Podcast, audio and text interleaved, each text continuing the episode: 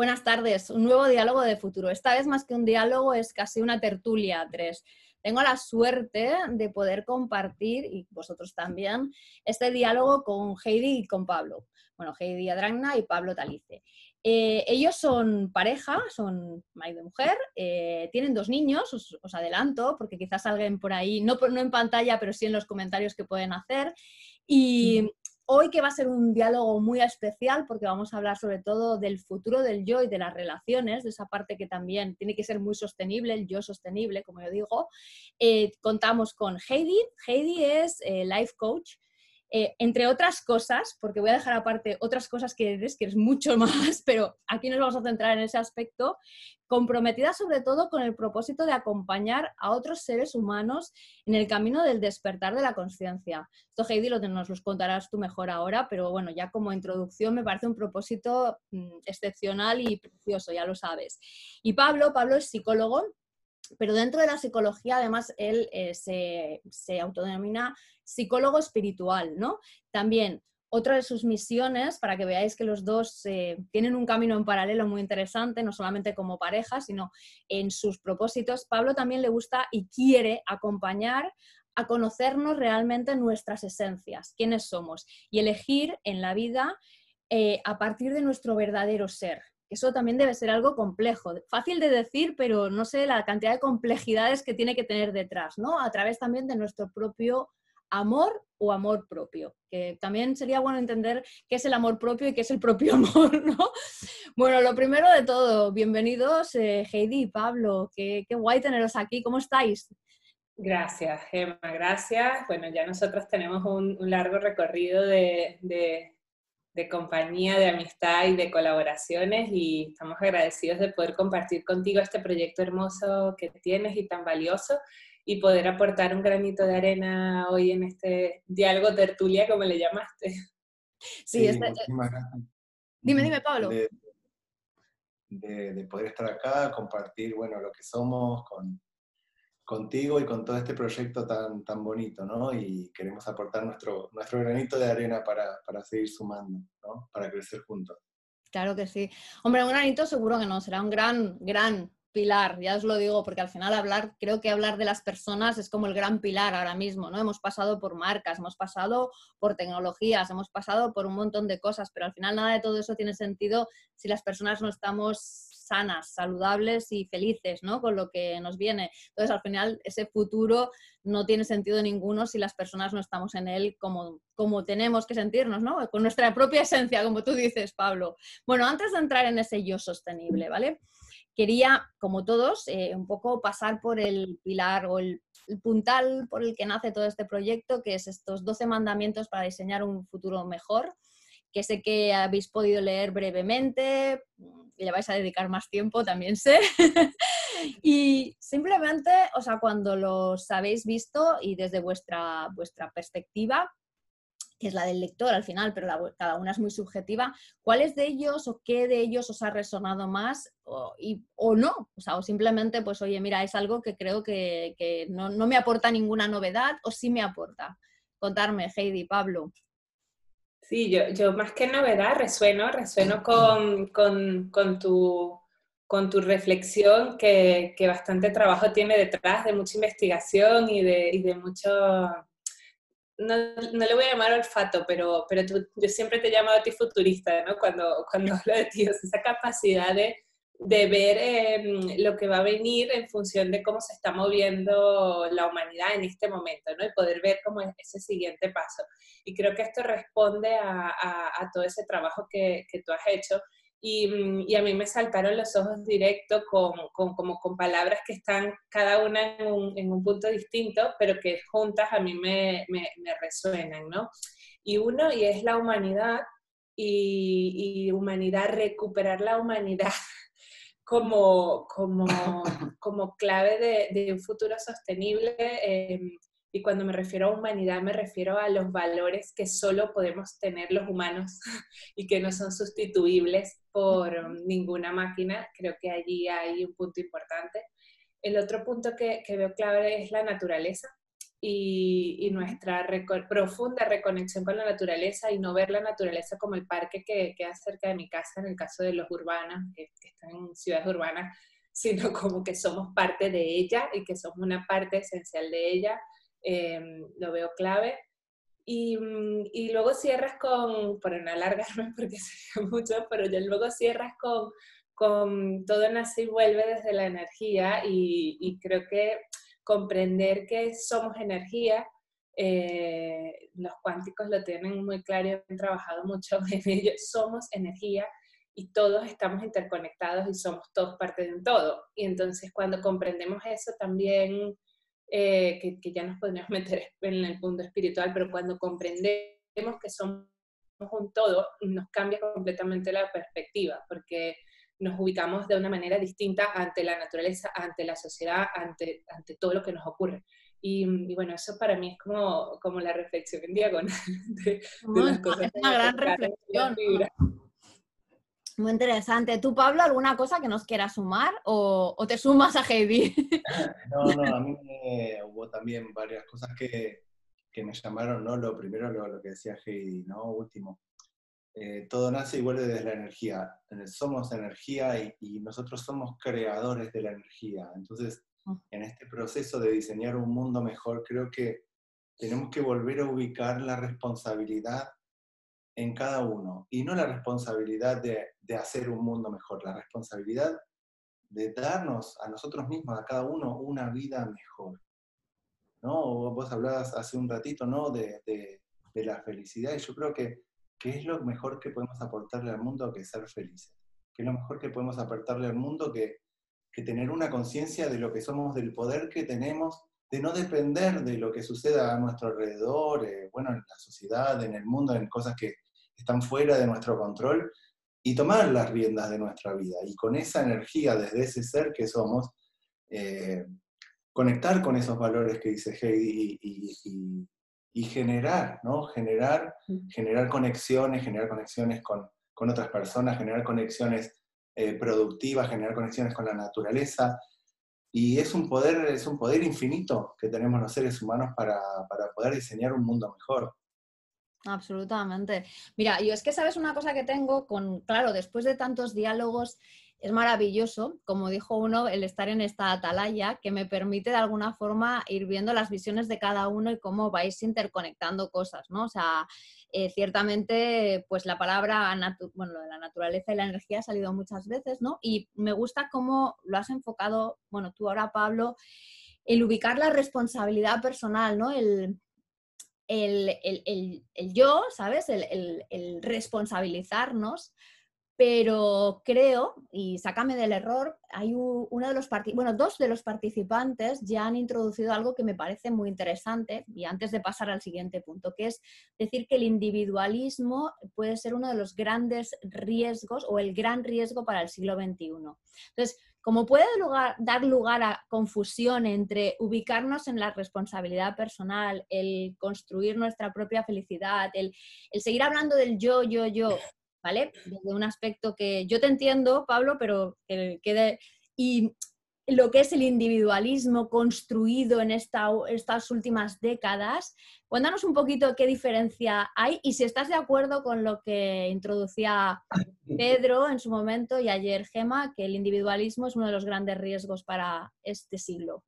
Claro, pero claro, depende de las definiciones, ¿no? Yo no hablo de individualismo como un ser solo separado, ¿no? Yo hablo desde desde el ser, desde el ser esencial, desde el amor, desde construir amor desde dentro nuestro para conectar, conectar con el otro, conectar con el que está frente nuestro, construir en conjunto. Em, es muy diferente, y esto yo lo hablo siempre, es muy diferente el, amor propio, ¿no? ya que salió el tema ¿no? del amor propio en la presentación mía del egoísmo. Si yo, por ejemplo, yo uso mi cuerpo, uso mi ser, uso mi tiempo para darme lo que necesito, Considerado desde la definición de amor propio, yo estoy dándome lo que necesito. Yo no se lo estoy pidiendo a otra persona, yo me lo estoy dando a mí. Cuando yo me doy a mí amor lo, que necesito y creo esa energía, creo una energía positiva de creación, de construcción, de producción, desde ahí yo tengo ganas de compartirla. yo tengo ganas de dar, yo tengo ganas de compartirme con otras personas, de, de, de, producir juntos, de crear, de diseñar, de, eso, de mover. Compartir. ¿no? Compartir es la palabra. ¿Cuál es la diferencia con el individualismo egoísta? Que cuando una persona desde el egoísmo lo que hace es pedirle al otro que le dé. Vale. ¿No? Yo estoy acá, ¿qué estoy haciendo? No, yo estoy esperando que el gobierno a mí me dé lo que me tiene que dar, ¿no? Que me proteja, que me dé seguridad, que me dé educación, que me dé medicina, que me dé bienestar, que me dé dinero, que el otro me dé.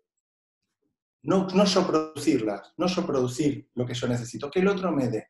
Ahora, si no me lo da, wow, qué egoísta es el otro, qué mal que está el otro. ¿no? Eso es quitarse la responsabilidad el poner en el otro la responsabilidad de mi propia salud, de mi propia vida, de mi propia energía, de mi propio amor, de mi propia felicidad. Entonces, es muy distinto el individualismo del egoísmo, de la competencia, ¿no? Del decir, bueno, yo estoy al lado de ella, pero entonces, si yo quiero tener algo, se lo tengo que quitar a ella. En cambio, de lo que yo estoy hablando es de yo produzco. Yo lo produzco desde dentro, desde mi energía, desde mi ser. Yo conecto con mi ser y produzco lo que necesito. Primero reconozco lo que necesito. ¿Qué es lo que necesito? Probablemente lo que reconozca, lo primero que reconozca, es que no necesito nada de lo que creía que necesitaba. No necesito nada de lo que la sociedad me dice que necesito. Necesito cosas básicas, comer, tener un techo y amor. No necesito más. Vale. No, la naturaleza. Necesito naturaleza, necesito conectar con otras personas, pero no necesito más. No hay competencia en las necesidades básicas, hay abundancia. El mundo es lo suficientemente abundante para que todos los seres humanos satisfagan sus necesidades básicas. Y si vivimos desde el amor, si vivimos desde la conexión interior, no se necesita más. Yo puedo ser feliz desde yo ser responsable de mi propia vida. Y esa felicidad va a aportar a la felicidad de los demás, no les va a quitar felicidad. Para yo ser feliz, no necesito quitarle felicidad a otro. Totalmente. Entonces, sobra la energía que tenemos los seres humanos para producir un mundo de bienestar y de salud y, de amor. Nos sobra. Lo que pasa es que, claro, nos han metido en la cabeza que es otra cosa lo que hay que producir, que son otras las necesidades que tenemos. Y eso no es verdad. Totalmente. Mira, yo hay cosas que también me voy dando cuenta y creo que son importantes y es el hecho de cómo hemos interiorizado los conceptos de las palabras, a veces en positivo, en negativo o a, base de repetirlas, ¿no? Y quizás una palabra que siempre ha tenido una, una acepción bastante negativa es egoísmo, y a lo mejor egoísmo, depende de cómo lo interpretes, no tiene por qué ser eh, negativo siempre, ¿no? Quizás sería bueno empezar a reanalizar incluso los propios conceptos de, de, las palabras en sí mismo.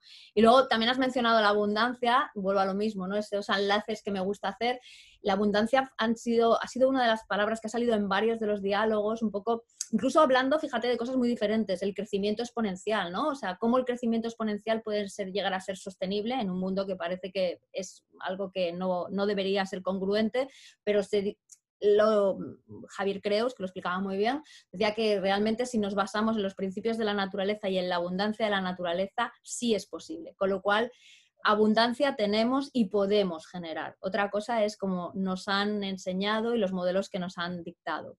Bueno, pasamos a, un aspecto que me parece bastante interesante tratar con vosotros, ¿no? Los objetivos de desarrollo sostenible o el desarrollo sostenible, más que no solamente los objetivos, eh, que todos hemos pasado un poco por ellos, cada protagonista, unos pues porque les toca más de cerca por trabajo, porque, bueno, al fin y al cabo es uno de los transversales del libro.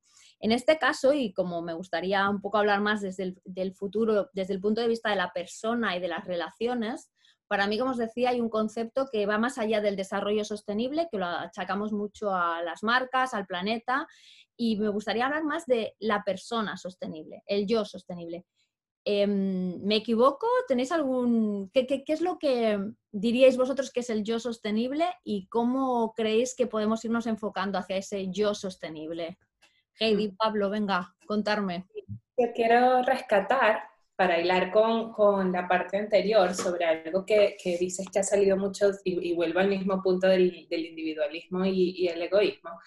Y, y, es que para mí eh, los comportamientos egoístas o individualistas lo que esconden detrás son heridas emocionales. O sea, una persona se comporta de manera egoísta o individualista cuando tiene miedo a ser herido o cuando ha sido herido y no se quiere compartir. Em, cuando una persona está segura de sí misma, cuando confía en la vida, en, otros seres humanos, se comparte por naturaleza, eh, porque tiene amor. En el momento en el que no hay amor, o sea, es decir, falta de amor, es cuando cierro la cápsula, ¿sabes? Armo la, coraza y dejo de compartirme. Entonces, eh, lo que muestra y, lo que, y lo que, no voy a decir asusta, pero lo que sí se está poniendo en evidencia, de lo que está pasando en el mundo es la falta de amor. y, entonces si rescatamos eh, el valor básico inquebrantable de la humanidad, que es el amor, que es la, fuerza y la energía que nos mueve a todos, y es el sentimiento puro del alma, o sea, es, digamos, eh, lo que realmente somos, y todo lo que, todo lo que no es amor es falta de amor. Y entonces eso se traduce en un montón de, de emociones que generan dolor, que yo, por no llamarlas negativas, porque todas las emociones son válidas, lo que pasa es que unas generan dolor, como por ejemplo la rabia, la tristeza, el miedo, etc.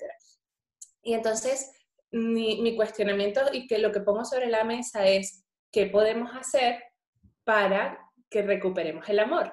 Y lo primero que podemos hacer lo podemos hacer como individuos, porque nos, lo que decía Pablo es clave. Nosotros, nuestra responsabilidad es construir nuestro amor propio. ¿Por qué? Porque muchos seres humanos, lamentándolo mucho, no han recibido amor y confianza de la infancia, porque tenemos muchas generaciones en la sociedad donde se ha construido el amor en base a lo que el otro espera de ti. Es decir, nosotros nos, han criado, la gran mayoría de los que seguro han participado en los diálogos, con los que tú has compartido, con los que nosotros hemos compartido, o sea, nuestra propia crianza, era uno tiene que hacer lo que otros esperan de uno para que lo quieran, empezando por nuestros padres. En el momento en que uno se comporta de una manera distinta a la que nuestros padres esperan, recibimos no amor. O sea, es decir, no te quiero porque no te estás comportando como yo quiero que te comportes.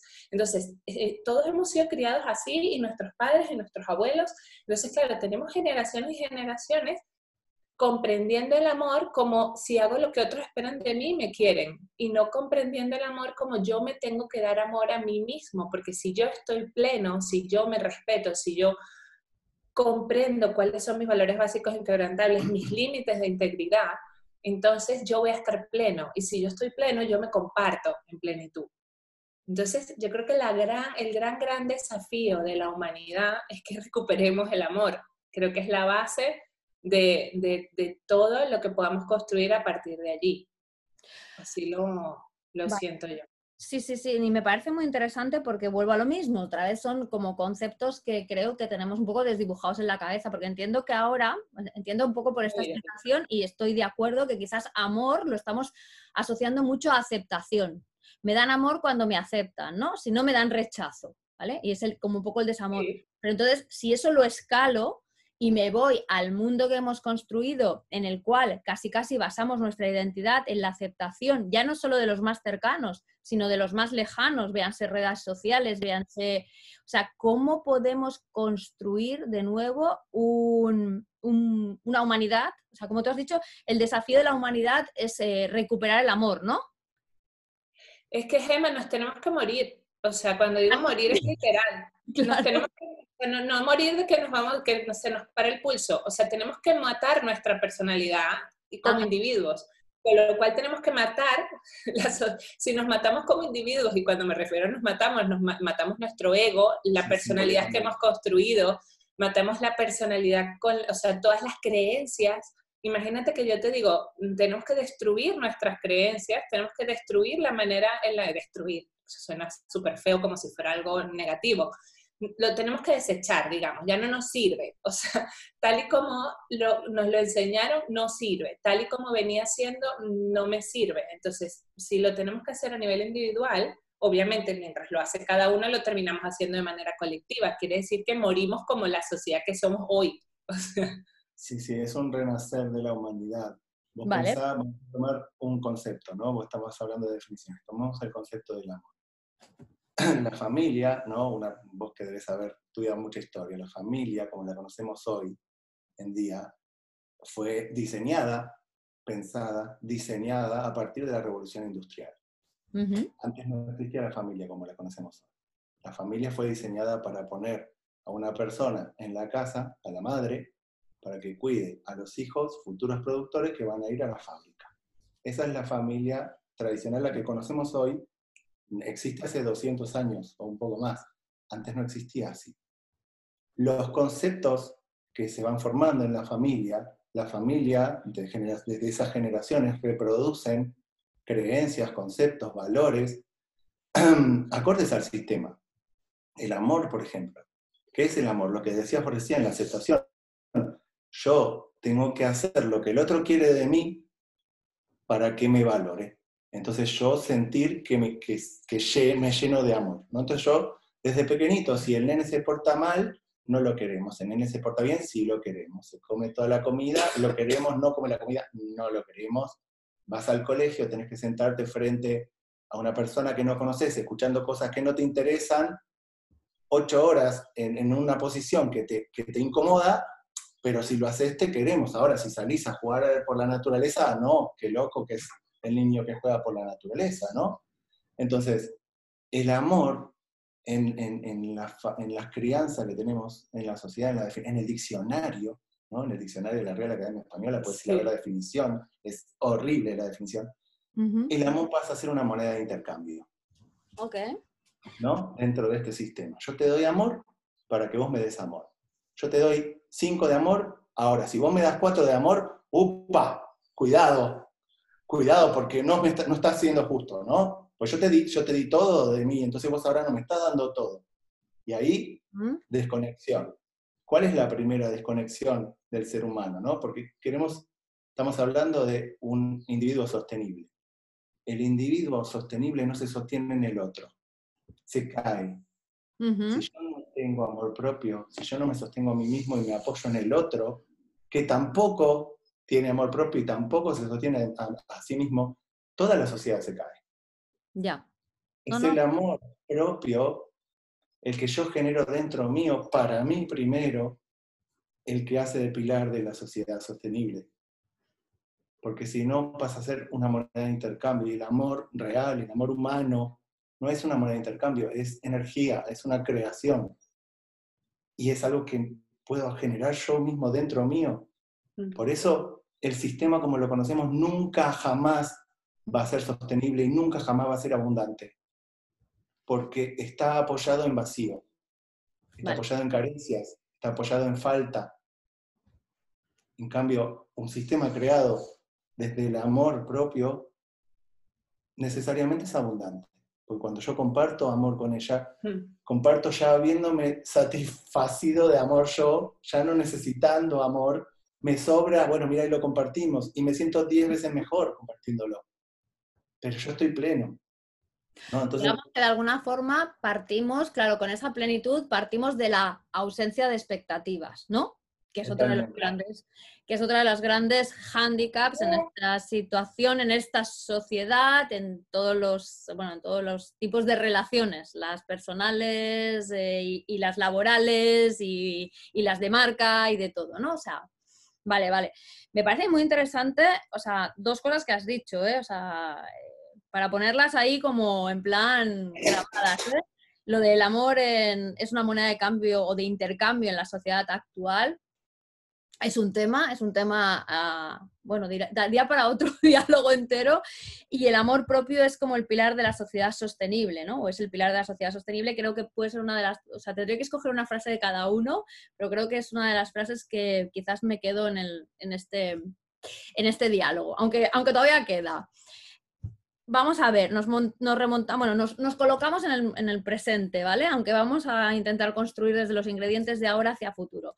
En el presente, digamos que de todo lo que me habéis dicho, vamos carentes, ¿no? Vamos bastante carentes y si ya teníamos muchas carencias, eh, no quiero imaginarme cuánto puede haberse acentuado con este momento pandemia, ¿no?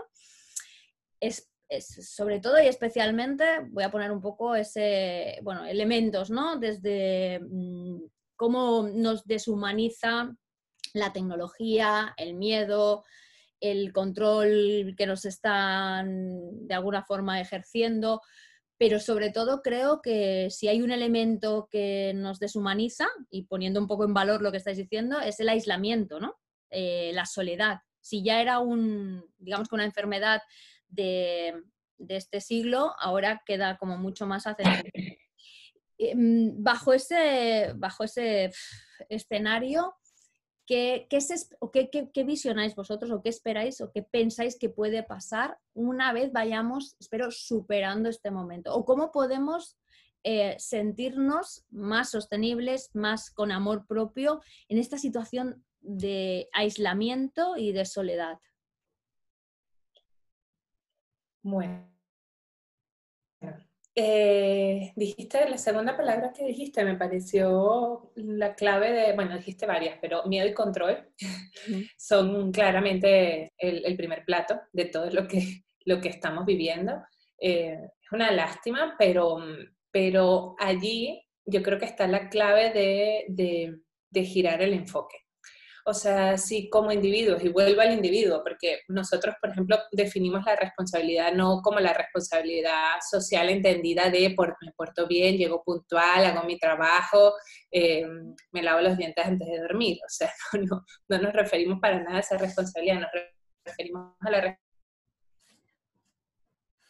en el momento en el que sucede algo como lo que está sucediendo, se pone en evidencia eh, la falta de responsabilidad que tenemos como individuos cada uno sobre nosotros. En evidencia la falta de discernimiento, de criterio, de cuestionamiento. ¿Todo bien? Eh, hay, hay momentos que te pierdo un poco. Eh, estabas diciendo que estabas desarrollando toda la parte de lo que es la responsabilidad individual frente al miedo y el control, ¿vale? Que no es una responsabilidad de cumplir ese, ese control, sino otro tipo de responsabilidad. La responsabilidad sobre nosotros mismos.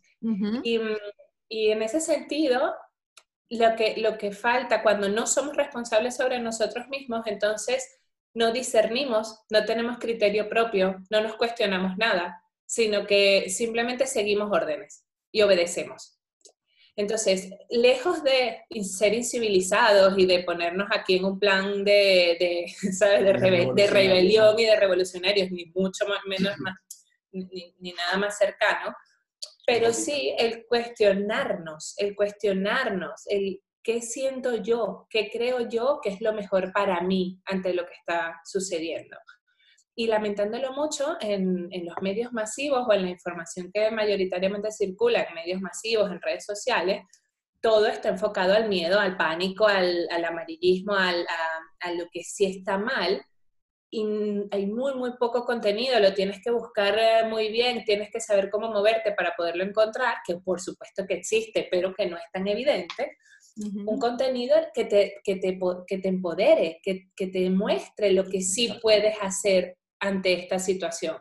Es muy poco el contenido que se habla, estamos en una situación sanitaria, o sea, en este caso la crisis es sanitaria, supuestamente, y claro, no, no hay casi contenido sobre lo que tenemos que hacer para reforzar nuestro sistema inmunológico, para conectar con la naturaleza, para comer de manera saludable. casi no hay contenido sobre eso. Hay, todo el contenido que hay es qué hacer si te enfermas. y es como... Y, es quedarte encerrado sin hacer nada. O sea, todo, todo, todas las, las medidas sanitarias promueven desde, desde, una definición de salud más eh, holística todo lo contrario a lo que se debería hacer para fortalecer tu sistema inmune. Todo lo contrario.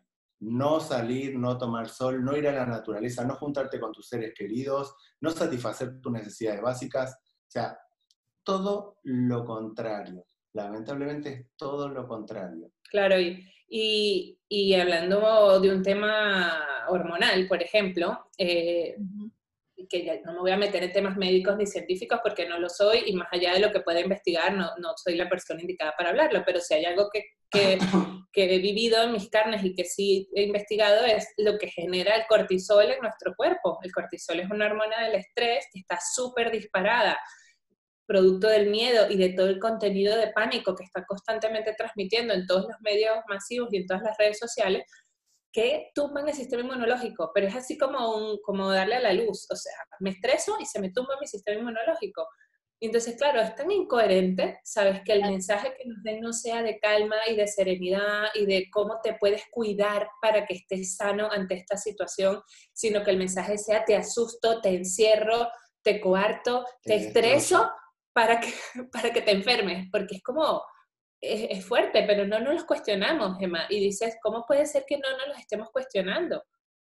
Ya, no, no, no. A ver, yo creo que, bueno, después de un año empiezo a pensar que sí que hay gente que afortunadamente se lo va cuestionando. ¿Cómo son sus reacciones? Yo ya ahí, pues habrá de todo, ¿no? Habrá quien estará construyendo el amor propio y habrá quien está sacando una genera, o sea, una, una cantidad de rabia que, bueno, ya la vemos por dónde va saliendo y de insumisión, por decirlo de alguna manera, ante algo que realmente dices, bueno, no, no lo acabo de entender y mi cuerpo además no está reaccionando bien, porque yo creo que si algo sí que somos capaces de identificar, quizás no tan conscientemente o tan bien como lo estáis explicando, pero sí somos capaces de identificar es cuando nos sentimos bien o mal. O sea, cómo nos responde el cuerpo a las cosas es algo que, y sobre todo en según qué personas, de aquellas cosas que te sale de aquí y que no te viene de aquí, que no está pensado, pero que te sale de dentro, sí que te das cuenta y eres capaz de decir, aquí hay incoherencias, algo no está funcionando, ¿vale? Y, mm, perdona, Pablo, no, dime, dime, sí. ¿Qué pasa? El tema es ese, es que mm. nos han nos han quitado y nos hemos dejado quitar tanto la responsabilidad de, todo nuestro ser, que incluso cuando uno se siente mal, eh, no una verdad. No, no, voy a ver qué dice el médico sobre mi cuerpo. Por ahí yo me siento mal, pero por ahí yo estoy equivocado. Vos decís, ¿cómo, cómo es eso? ¿Cómo es eso? O sea, ni siquiera tengo la responsabilidad de preguntarme cómo me siento. O sea, yo no sé, yo no tengo saber sobre mí. Eso es exactamente lo contrario a lo que sucede en la realidad, en el ser, en el ser esencial, en el amor propio. No hay nadie más que sepa de mi cuerpo que yo. Yo cuando trabajo con alguien, lo primero que le digo a trabajar, yo no sé, yo tengo unas herramientas para descubrir cuál es tu ser esencial. Pero lo sabes vos a tu ser esencial. Yo no, te, no tengo ni idea la información va a salir de adentro tuyo. ¿Entendés? Yo no sé. Yo sé cómo sacarlo de ahí. Pero lo que salga de ahí es tuyo. Yo no lo sé. Yo no sé, no tengo tu verdad. Yo tengo la mía. Totalmente. Pero claro, eh, la sociedad ha transformado a todos los seres humanos, adultos, en niños irresponsables niños irresponsables. Estamos infantilizados. Totalmente infantilizados. Ay, yo no, no, yo no sé de mi cuerpo. Entonces voy a alguien a que sepa y que me diga, a ver, yo estudié medicina, yo puedo hablar desde la medicina, yo estudié genética, estudié psicología, yo sí que estudié. Entonces yo sé cómo funciona el cuerpo. Y yo sé que no hay nadie que sepa mejor de mi cuerpo que yo, o que vos sepas mejor de tu cuerpo que vos. ¿Entendés por qué? No, no nos, como decía Heidi, ¿por qué no nos comparten esos aprendizajes? Preguntarte cómo te sentís. En vez de meterte miedo, uy, me duele un poco la cabeza, tengo, tengo, tengo el bicho, ¿no? Tengo el bicho, me duele, tengo, ya está. Y, todo mi cuerpo empieza a reaccionar porque tenemos un poder, la cabeza tiene un poder mental de sugestión, que ya me enfermé solo. Por ahí no tengo nada, pero me enfermé solo porque alguien me dijo que si tengo este síntoma yo ya estoy enfermo. Sí, mucha paranoia. Cuando en realidad por ahí te dolió la cabeza porque te levantó, dormiste mal o tuviste un mal día y ya está. ¿No? Pero, como yo no sé de mí, nos han enseñado a que no sabemos de nosotros, ¿no? Y mm. nosotros tomamos esa creencia como, wow, lo que define eh, nuestra realidad. Claro, es muy fácil controlarnos es muy fácil controlarnos. Aparte... Eso es, para mí es la gran alerta, por decirlo de alguna manera. Igual no, no sacaremos de este diálogo cómo reconducirlo, pero creo que es una gran alerta tenerlo en cuenta. Para mí no es tanto la falta de información como la información mediatizada hacia... Información hay mucha, ciertamente el que busca puede encontrar información de todo tipo. Luego la sabrá contrastar mejor, peor, eh, tendrá la segunda parte que ahora voy, tendrán más o menos tiempo para poder dedicarle a ello, pero yo creo que el problema es eh, que la información eh, nos está controlando, como decís, ¿no? O sea, es una información mediatizada absolutamente para controlarnos. Yo no soy de las que pienso que este virus es algo provocado, ¿no? que hay quien también tiene estas eh, teorías conspiradoras, no, no, las comparto, pero sí creo que es algo muy bien aprovechado para otras cosas, ¿vale? que encajaban igual en este momento o que, oye, se lo han encontrado y mira, han dicho tiro millas, pero muy mal, muy mal eh, enfocado hacia la sociedad, ¿vale? Hacia las personas. Y luego, otro aspecto que has dicho es eh, a raíz de la irresponsabilidad o la sociedad infantilizada. O sea, creo que eh, también responsabilizarse de uno mismo requiere tiempo y requiere esfuerzo y requiere muchas cosas. Bueno, un poco sí, o sea, es que es más cómodo dejar la responsabilidad en otros. O sea, no lo sé, ¿eh? Pablo, sácame el mejor, pero yo creo que hay mucha gente que al final también por comodidad lo va dejando en manos de otros. Es comodidad, es zona de confort. Pero ahí está la clave, porque cuando comienzas a trabajar con alguien en una semana o dos, ya, ya cambia la persona, ya cambia la perspectiva, o sea, no necesitas mucho tiempo. Lo que pasa es que, lo que decía, en, esa, en, esa, en, esa, en la sociedad esta infantilizada, desresponsabilizada, claro, me cuidan, me cuidan, me dan dinero, me dan comida, me dan un techo, no tengo que hacer nada, me tengo que quedar encerrado en mi casa, listo, no me tengo que hacer responsable de mí mismo. Es comodidad, es zona de confort total. Y la mayoría de la gente acepta esa zona de confort y no va a salir de ahí y está bien, no es para juzgarlo ni criticarlo, ni mucho menos. Pero la mayoría de la gente está confortable. Pero claro, eso, confortable, voy, a ser un poco exagerado, pero para mí no, no es sostenible, no es sostenible para nada y no es vivir, es sobrevivir. Vale, vale. No, no, no, estamos de acuerdo, ahí estamos de acuerdo. Aquello de, yo siempre digo que parto de, parto de algo muy sencillo cuando empecé con todo el tema este de futuro y tal, y es aquello de decir, yo el futuro lo desconozco, pero a mí como poco me tiene que gustar la imagen que tengo de ese futuro, me tiene que enamorar un poco, porque si no me va a gustar ya no sé para qué me meto, ¿sabes? Un poco esa visión de, desde, desde el presente, decir, bueno, o sea, hacia dónde vamos es algo mejor. Por eso dicen que todos los que nos dedicamos a al futuro somos optimistas, ¿no? Porque si no ya sería un poco catastrófico. Eh, acabando un poco con lo del miedo y el control, algo que me parece aún más preocupante, por lo menos a mí, ¿eh? igual a vosotros no tanto, pero a mí me parece aún más preocupante. Digamos que esta parte de miedo y control la tenemos controlada, ¿vale? Por decirlo de alguna manera, esta la, conocemos, o sea, más o menos sabemos que nos están controlando. Otra cosa es cuánta rabia nos da, cuánto nos dejamos controlar, hasta dónde vamos a llegar. Eh, mientras nos van mm, coartando libertades que muchas de ellas están ya atentando a derechos humanos y a la propia Constitución, ¿vale? Pero esto, quieras o no, más o menos, antes o después vamos despertando cierta conciencia y lo tenemos controlado. Pero a mí la que realmente me preocupa, y a ver cómo vosotros lo veis, es esta que mm, mejor que yo la define bastante bien, igual a Noah Harari, que es la sociedad de la vigilancia. El control silencioso que nos van a ir imponiendo a través de la tecnología. ¿Cómo, no, cómo convivimos con ello? ¿Cómo vamos a poder convivir con ello? ¿Y cómo de alguna forma podemos eh, mm, hacer que no nos interfiera en esa parte de miedo? Porque el control siempre tiene una parte de miedo. ¿Qué, qué, podemos hacer con eso? Que no está tan lejos. ¿Quieres decir Ah, no, dilo tú. Eh, Yo después agrego una cosa. No entiendo. ¿Por qué estás hablando de, lo que viene? Eso ya está hace muchísimos años.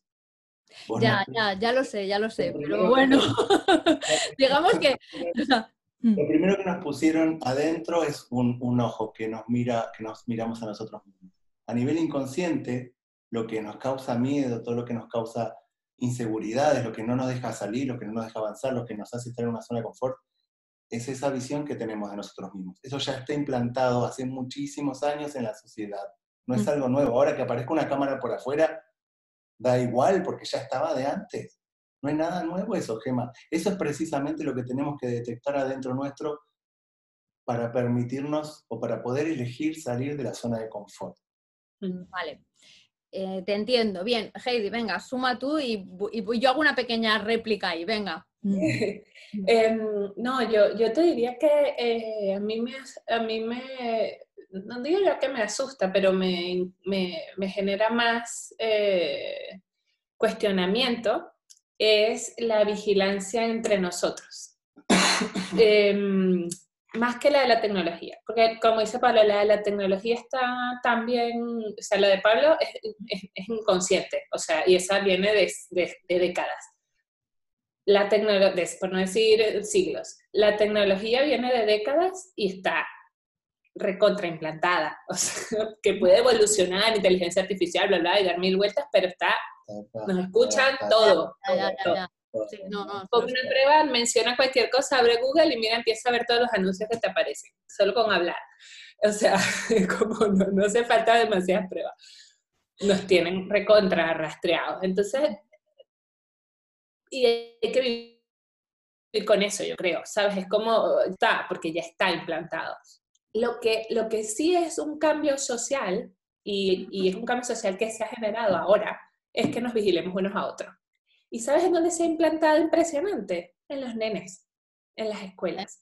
Que un nene eh, no pueda usar mascarilla porque tenga un problema asmático y la mamá lleve un certificado y que resulta que al día siguiente el nene llega a su casa diciendo que quiere usar la mascarilla porque todos sus amigos se burlaron de él y le dijeron que iba a matar a su abuela por no usar mascarilla. Coño. Y discúlpame la grosería. Pero eso, eso sí es más difícil de revertir, porque es una generación entera que se está vigilando unos a otros. Vale. Bueno, ahí, sí, ahí vamos a llegar. sí, dime, dime, Pablo, dime. El enemigo, ¿no? El enemigo era Rusia, el enemigo era el otro país, el enemigo era Lejos. Irak, Checoslovaquia, China. Ahora el enemigo es tu vecino. Estás todo el tiempo, ¿no? ¿Qué está haciendo mi vecino? Si llegaron seis personas cuando el límite eran cuatro, a ver quién son esas seis, si son las familias, si no son, o sea, es fuerte el, cambio social, porque eso no lo teníamos. Que, la tecnología... Tu llame a la policía porque mm. vos estás haciendo tu vida. Ya, ya, ya, no, no, sí, sí. Sí, esto también, esto también es un otro, otro tema que hemos, hemos comentado y es, es, bueno, no sé, no hace falta que digamos un poco, pues... Eh, lo cuestionado que está siendo esto del el entrar en una casa por fuerza policial eh, y que, bueno, se está ahí debatiendo si es morada o no morada y, bueno, hay, hay muchos dilemas eh, morales también ahí dentro porque al final...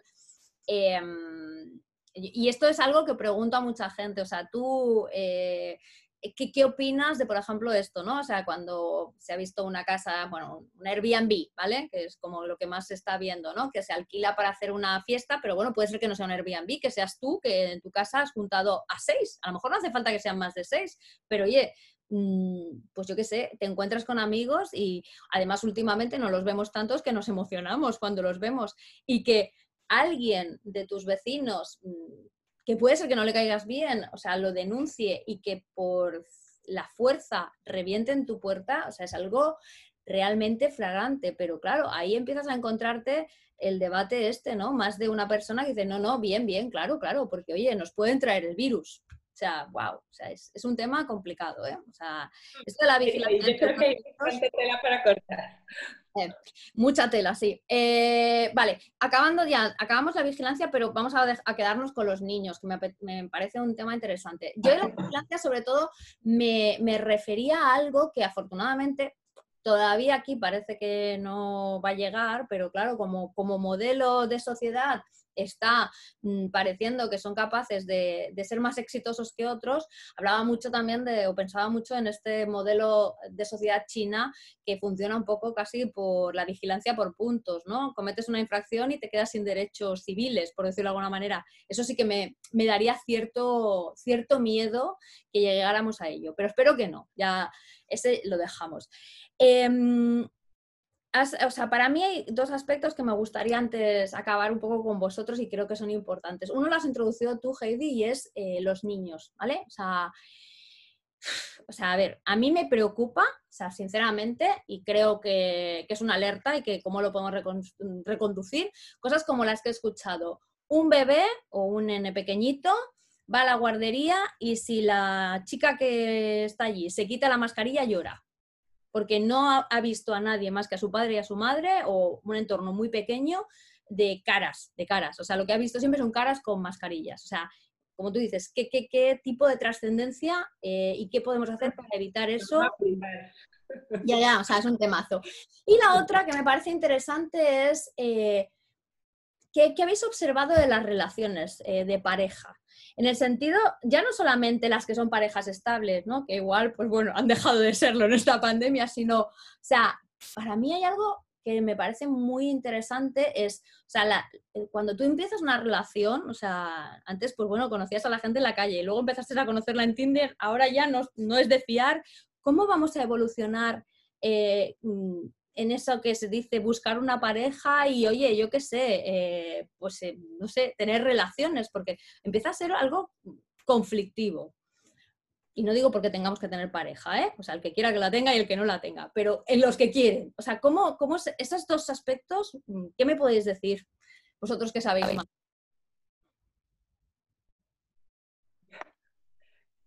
No, no, tranquilo. No, no, no, no. Bueno, yo, lo voy a, contar por separado. Eh, voy a ser más breve con el tema niños. Em, digamos, el tema pareja lo veo como más lo mismo, vuelvo a la responsabilidad individual y ahora entraré un poco más. El tema de los niños eh, sí me toca más la fibra, porque los niños no pueden em, tomar decisiones ni elegir. O sea, esa bebé que, llora porque ve a alguien sin mascarilla o esos niñitos que pasan horas infinitas en un cole con una mascarilla y juegan fútbol con la mascarilla y, y no se pueden compartir la comida y no se pueden prestar el boli y no pueden abrazarse ni pueden abrazar a su maestra que muchas lo están haciendo afortunadamente, eh, porque total, hay ciertos lugares en donde nadie te ve y entonces, bueno, aprovechan allí de tener contacto, pero, pero siempre con, con cuidado porque se empiezan a acusar. Entonces el nene llega a casa que sepa que la maestra le dio una persona no sé quién, o sea, es muy fuerte lo que, lo que está pasando a nivel infantil y eso me toca más la fibra porque no pueden elegir y porque la responsabilidad la estamos teniendo los adultos y porque estamos, estamos ignorantes completamente de las consecuencias que eso va a traer. Entonces, en ese sentido, mi, mi única invitación y optimismo, y, y, porque siempre hay una salida, es tener criterio y discernimiento y buscar tus vías de cómo criar a tus hijos y cómo explicarle a tus hijos alternativas y otras maneras de cómo vivir esta situación. O sea, está en el hogar de cada quien, en la individualidad de cada quien, el cómo transmite a sus hijos cómo vivir esto. Y, los niños son un reflejo claramente de lo que los padres le están contando en casa, más que lo, de que más que lo que le cuenta la maestra. Entonces allí hay un punto. Y luego a nivel de pareja, más todavía la responsabilidad es absolutamente individual. O sea, yo creo que lo que está sucediendo a nivel de pareja lo único que hizo la, la, la, pandemia, toda esta situación, es poner en evidencia las carencias que ya había. O sea, las parejas que se han dejado son las mismas que se solían dejar en verano. ¿Por qué? Porque pasaban tiempo juntos, porque tenían tiempo libre, porque eran muchas más horas de compartir. O sea, no es que una pareja en unas vacaciones se deja, no, no, se, se venía dejando, ¿sabes? Y las vacaciones ponen en evidencia el, el vacío. Y pues lo mismo en, en una situación de, de pandemia, o sea, el trabajo es individual. O sea, si una persona construye su amor propio, si no busca parejas por la necesidad de tener aprobación, por la necesidad de llenarse de fuera de lo que no se está llenando dentro, es normal que atraigan parejas disfuncionales y es normal que hayan conflictos y problemas de comunicación. O sea, las parejas sostenibles son las que se construyan como individuos, cada uno haga su trabajo interior personal y después por frecuencia vibratoria se van a encontrar, porque van a vibrar en la misma frecuencia y se van a encontrar. Y se van a encontrar y va a ser muy fácil la comunicación, va a ser muy fácil construir y compartir porque son dos personas plenas.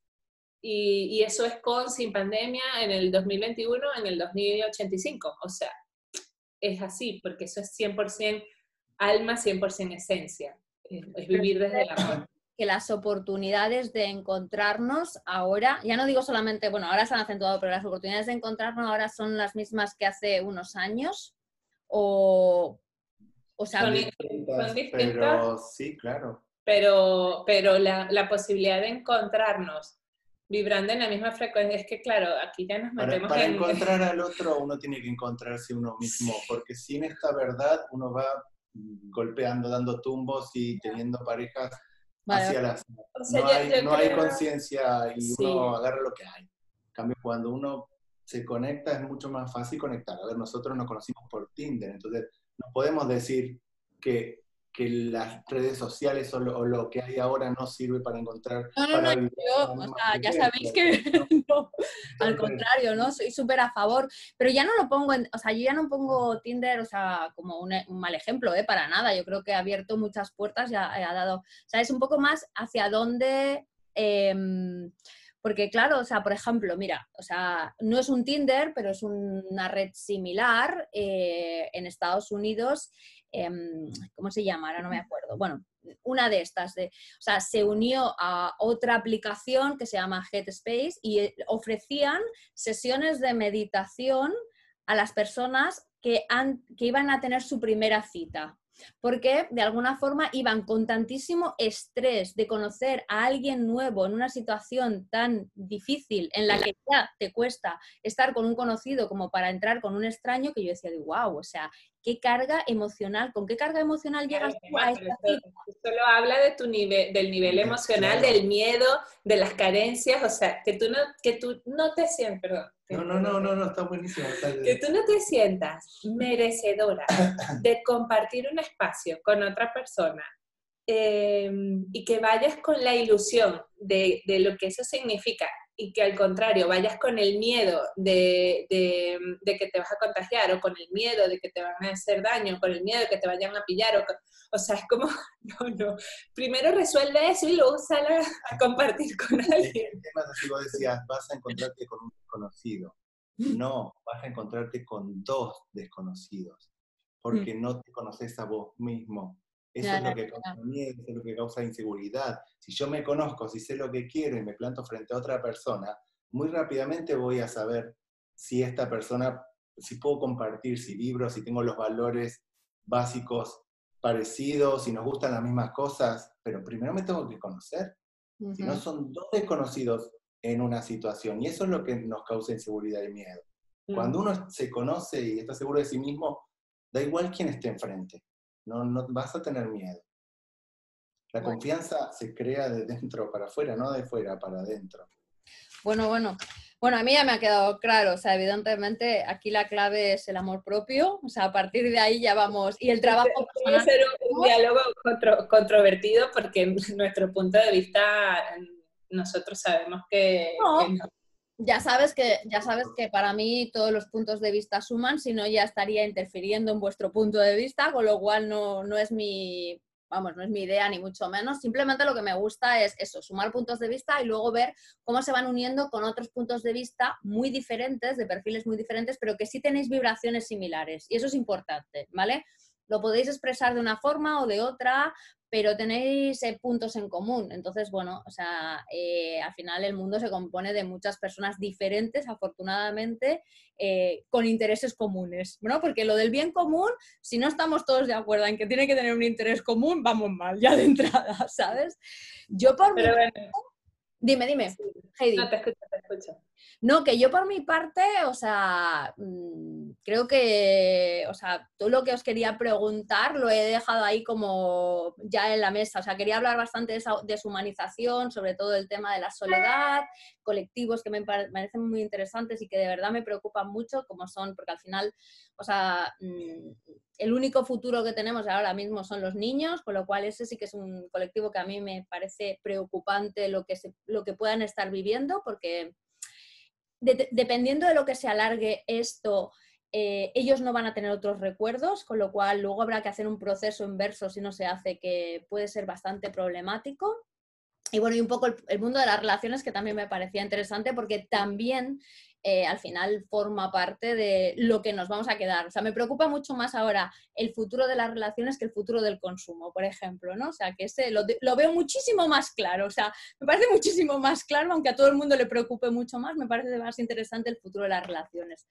Em, algo más que queráis vosotros, no sé, aportar, que yo me haya dejado en el tintero, que creáis que es, o sea, o una visión de futuro que veis que de alguna forma podemos contribuir más hacia, hacia ahí. A mí me gustaría invitar, hacer una, una invitación. A mí me gustaría invitar a confiar, a confiar en uno mismo, a confiar en la vida, porque si confiamos eh, es muy fácil moverse de realidad, Gemma. Es muy fácil vivir esto con una experiencia completamente diferente a como la está viviendo la mayoría. Pero para ello hay que moverse del miedo a la confianza y, y poner el foco en lo que sí podemos hacer para vivir bien independientemente de las circunstancias. ¿sabes? Ahí ahora estamos en pandemia, pudiéramos estar en guerra, pudiéramos estar en epidemia, pudiéramos estar, yo qué sé, bueno, epidemia no, ya me entiendes, iba a decir otra palabra estas que son catastróficas también, pero, pero me refiero, podemos estar en, en cualquier circunstancia y aún así encontrar un espacio, crearnos nuestra propia realidad y vivirlo de una manera serena y plena. Entonces esa es la invitación, al autoconocimiento, a mirar hacia adentro, a construir el amor propio y a confiar, a confiar en nosotros y en la vida. Y bueno, ya lo, he anotado aquí, en la confianza está el compartir y en la desconfianza el egoísmo y el individualismo. Sí, es uno de los apuntes que ya, ya me, me ha llamado la atención y me ha gustado. Pues... Te voy a compartir una, una, reflexión cuando termine ahora el diálogo, te la mando y si luego la quieres poner eh, como cosa adicional un link, es una reflexión barra meditación de seis minutos sobre esta situación actual. Te la voy a, te la voy a mandar. Envíamela y la, la adjuntaremos, eh, si tienes el link, la pondremos en el vídeo, abajo en el vídeo para que la, la, la puedan consultar y ver. Eh, daros las gracias. Mira, hay una pregunta que he empezado a hacer experimentos con la gente que es muy... Es una, es, una pregunta para mí curiosa, ¿no? Les pregunta a la gente, eh, ¿qué os parece esto de que Elon Musk eh, esté invirtiendo tanto dinero en reformar, o sea, o, bueno, conquistar Marte a vosotros personalmente? ¿Qué os parece? A mí me parece que... Oh, está muy perdido, ¿no? Respuesta no, es Marte, la respuesta es la Tierra. Estamos en un mundo con una magia, con una energía, con una abundancia impresionante. Tenemos, tenemos este cuerpo, tenemos esta vida, tenemos una posibilidad de hacer magia, de crear, de ser abundantes, nos han dicho, nos han dicho que la vida es difícil, nos han dicho que no se pueden cumplir todos los sueños, nos han dicho que no alcanza para todos. Todo eso es mentira. Todo eso es mentira. Tenemos la posibilidad de cada uno individualmente darnos lo que queremos, darnos lo que necesitamos. Obviamente lleva una energía, lleva un tiempo, lleva un trabajo, pero se puede. Y, y cada semillita de nosotros cada ser humano sostenible sostiene la humanidad. Sostiene la humanidad. Y es, es posible, ¿no? Como decía Heidi, hay que tener confianza. Yo, yo me diría más que que tener confianza, hay que crearla, hay que hacer la confianza. Construirla. Hay que construirla. hay que construir la confianza. Está muy bien. Podemos ser sostenibles, pero la realidad que nos presentan quien sea que nos presenta, dijimos que no nos íbamos a meter en este tema, ¿no? Pero quien sea que controla todo esto, la realidad que nos presentan no es la verdad. Cuando uno conecta con su interior, como decía Heidi recién, uno puede estar rodeado de, no sé, de bombas atómicas o de lo que sea y vivir bien, porque la realidad es lo que nosotros creemos que es. Si nosotros creemos lo que nos dicen, estamos perdidos. Si nosotros vamos a buscar afuera, a otros planetas, a otras, estamos perdidísimos. La respuesta es acá. Lo de Elon Musk es una huida multiplicada, ¿no? No es solamente una huida del yo, sino una huida aún más multiplicada. Una huida con muchos recursos. Sin lugar a dudas. Ya no os hago la segunda pregunta porque la primera todavía hay mucha gente que, o sea, eh, y yo no, lo, no le quito el valor de intentar, como digo yo, forzarnos la imaginación a pensar en otras cosas, ¿vale? O sea, no es que sea muy fan de él, pero bueno, o sea, en algunas cosas considero que es una persona que, bueno, tiene sus recursos, su inteligencia y tal. Pero siempre me gusta poner esas dos preguntas. La primera, ¿qué te parece? Y la segunda, ¿tú te irías a vivir a Marte? Aquí normalmente casi todo el mundo se cae. Entonces, a vosotros ya no os la hago porque imagino que a Marte no os gustaría iros a vivir, ¿no? Para nada. Bueno, pues entonces... La Tierra es un lugar extraordinario y la experiencia humana es un regalo, Emma. Es un regalo. Pues nada, oye, pues ya os dejo. Con esta, o sea, esta experiencia que por lo menos hemos compartido un ratito aquí los tres y, y nada, mil gracias a los dos por compartir tanto. Y nada, hazme llegar esta, esta, este link de esta meditación y lo compartiremos también. Y vamos a, vamos a buscar ese amor propio como ingrediente, creo que es, eh, es clave, ¿vale? Muchas gracias ¿eh? a los dos. Besos, gracias. Un abrazo. Cuidaros.